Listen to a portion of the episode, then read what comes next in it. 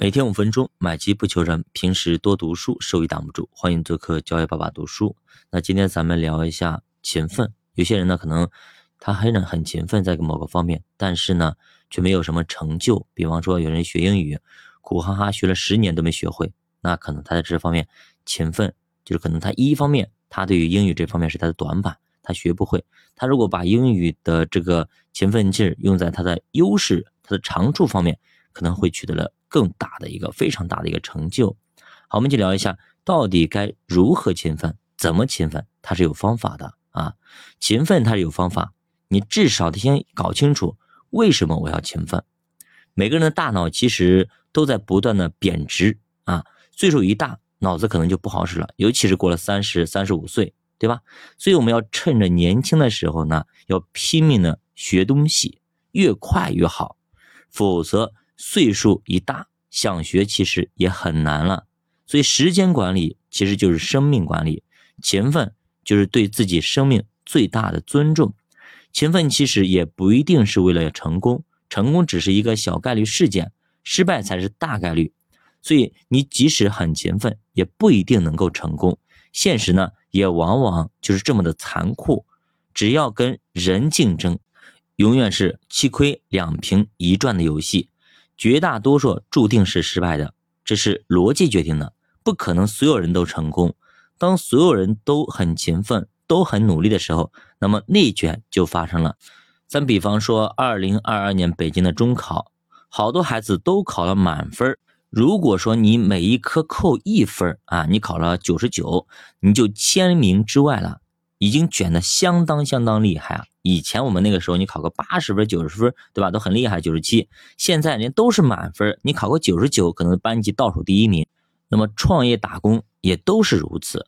你虽然很勤奋，但是别人更勤奋，最后你还是很难去超越。比如说，有的运动员就很委屈啊，他说：“你看我每天都努力的训练，但是为啥还是提高不了多少成绩呢？”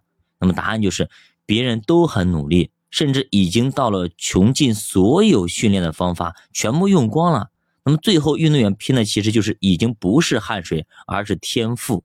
同样努力的情况下，谁的天赋更好，他取得的成就就会更多。所以千万不要觉得我努力了就一定能成功，真相非常的残酷。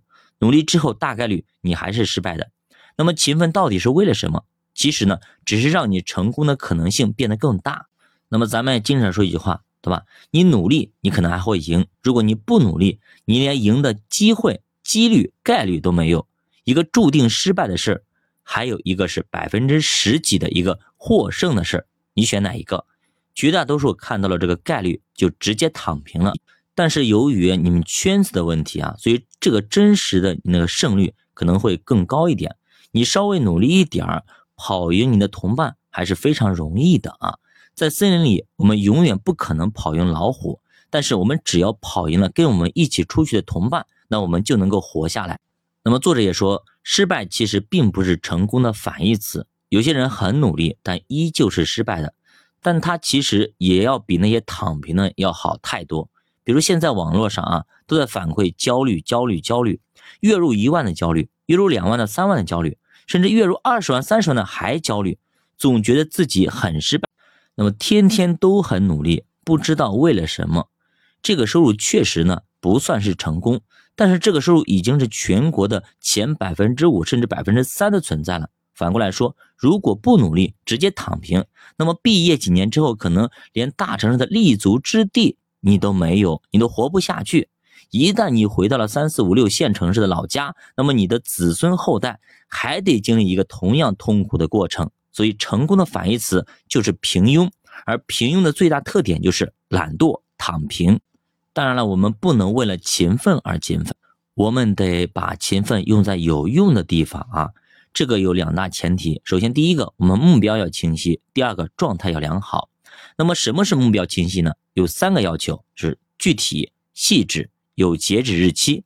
比如说，我的目标是减肥，那么就要定一个几月几号之前。我要减掉多少斤的目标，比如减掉十斤，然后呢，去拆分这个目标，实现清晰的路径。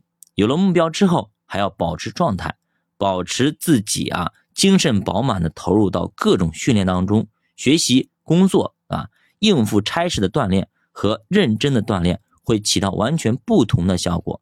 所以不要总说努力没有用。